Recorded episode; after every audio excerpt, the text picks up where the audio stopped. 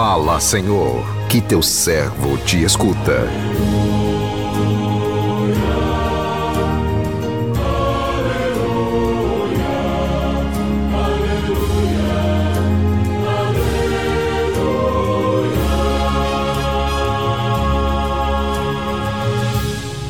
O Senhor esteja convosco, Ele está no meio de nós. Proclamação do Evangelho de Jesus Cristo, segundo João, glória a vós, Senhor. Naquele tempo, os discípulos disseram a Jesus: Eis, agora falas claramente e não usas mais figuras. Agora sabemos que conheces tudo e que não precisas que alguém te interrogue.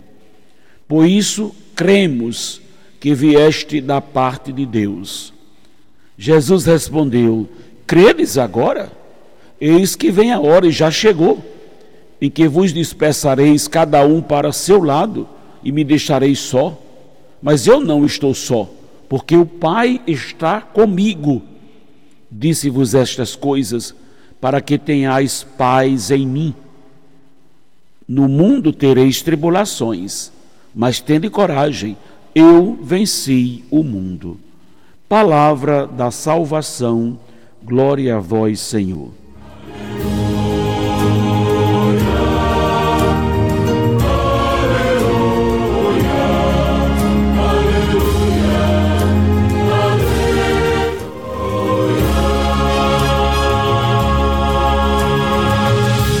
Meu irmão, minha irmã, ouvintes do programa Sim a Vida, acabamos de ouvir mais uma breve passagem do Evangelho, onde podemos perceber que Jesus já havia alertado seus discípulos de todas estas coisas, como vemos no final do Evangelho de hoje.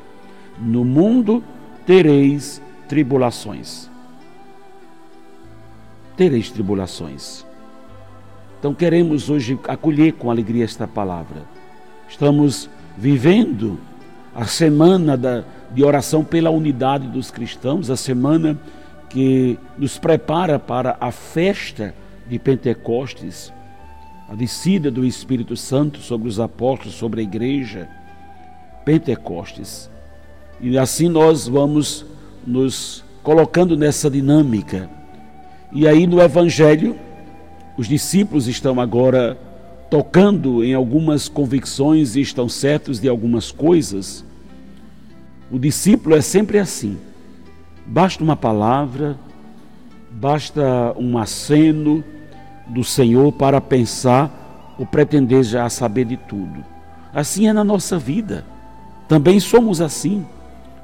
Muitas vezes consideramos-nos muito sabidos, muito orientados, muito formados, e muitas vezes Deus nos surpreende com as coisas da vida, com os fatos da vida que sempre nos ensinam. Então nunca consideremos que já sabemos tudo, porque a vida é uma surpresa. A vida tem muitos, tem um movimento que muitas vezes nos surpreende, que nos ensina lições. Se o nosso coração não está aberto, essas lições às vezes são muito duras.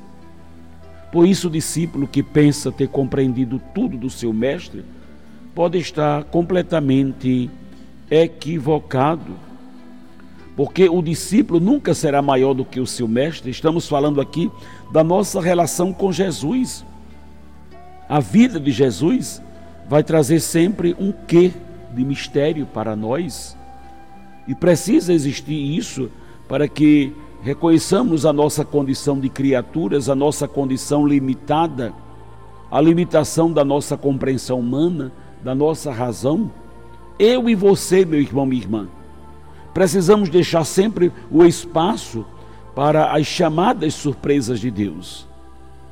Chamadas surpresas de Deus. Precisamos aprender. Eu, certa vez, ouvindo uma pregação de Padre Jonas, ele dizia que ele nos ensinava sobre as visitas de Deus. E ele fala desses momentos de graça que são verdadeiras visitas de Deus, até mesmo aquelas situações mais des desencontradas. aquelas situações dolorosas que se tornam para nós visitas de Deus, formação para o nosso coração. Jesus falou claramente para os seus discípulos, mas não quer dizer que para o discípulo foi dada toda a compreensão, porque o discípulo precisa sempre estar aos pés do seu mestre. Tanto que Jesus afirma no final do evangelho: vocês vão me abandonar. Quando os discípulos já imaginam já se imaginam completamente mergulhados na vida do Cristo, o Senhor diz: vocês vão se dispersar, cada um vai para o seu lado e, vou, e eu vou ficar sozinho, mesmo sabendo a verdade. O discípulo pode se surpreender consigo mesmo, com as suas reações inesperadas, porque o ser humano é uma caixinha de surpresa e o discípulo é uma caixinha de surpresa também. Foi assim com os discípulos de Jesus quando afirmava com os lábios, com muita convicção: Eu te amo, Jesus, dou minha vida por ti. Pouco tempo depois, traição, abandono, negação. Era assim. E é assim na nossa vida. Precisamos, meu irmão, minha irmã, frequentar o coração do Mestre. Precisamos estar perto do coração do Mestre constantemente, porque não dá para fazer cálculo matemático no discipulado. Será sempre para nós aquela experiência que ouvimos em cada Eucaristia. Eis o mistério da fé. Será? Eis o mistério do nosso, do nosso discipulado, feito de fidelidade e de infidelidade, acolhendo sempre as surpresas de Deus que nos desinstala, que nos faz também ver a vida de um jeito novo, ver os nossos relacionamentos de uma forma nova, amadurecendo a cada dia não feche o seu coração. Eu e você não sabemos tudo, porque o nosso Mestre Senhor tem sempre um elemento de mistério para provocar o nosso coração ao discipulado e à submissão à vontade de Deus. Portanto, hoje queremos pedir: dai-me um coração igual ao teu, meu Mestre, é um coração igual ao coração do Cristo um coração que ama, um coração que perdoa, um coração que se compadece é, do outro, do irmão. Dai-me, Senhor, um coração igual ao teu, meu mestre. É? Queremos pedir que o Espírito Santo nos ilumine, o Espírito Santo nos dá o dom do entendimento. Os discípulos, ao receberem o Espírito Santo, entenderam claramente o que Jesus queria dizer e entendendo, confiaram nele. Confiando, se propuseram a dar continuidade à sua missão. E mesmo assim, Jesus os alertou para as dificuldades, as dispersões e, consequentemente, o enfraquecimento e até o abandono dele. Abandonamos Jesus quando não fazemos o que ele ensinou, ou quando nossas atitudes depõem contra seus ensinamentos.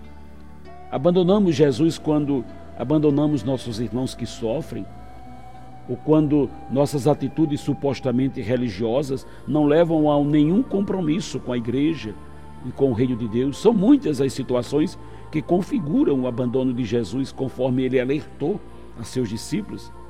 Mas isso não quer dizer que ele nos abandone. Pelo contrário, é nestes momentos de fraquezas, dispersões, que ele está ainda mais perto de nós embora nem sempre o percebamos. Que o Senhor nos abençoe. Amém.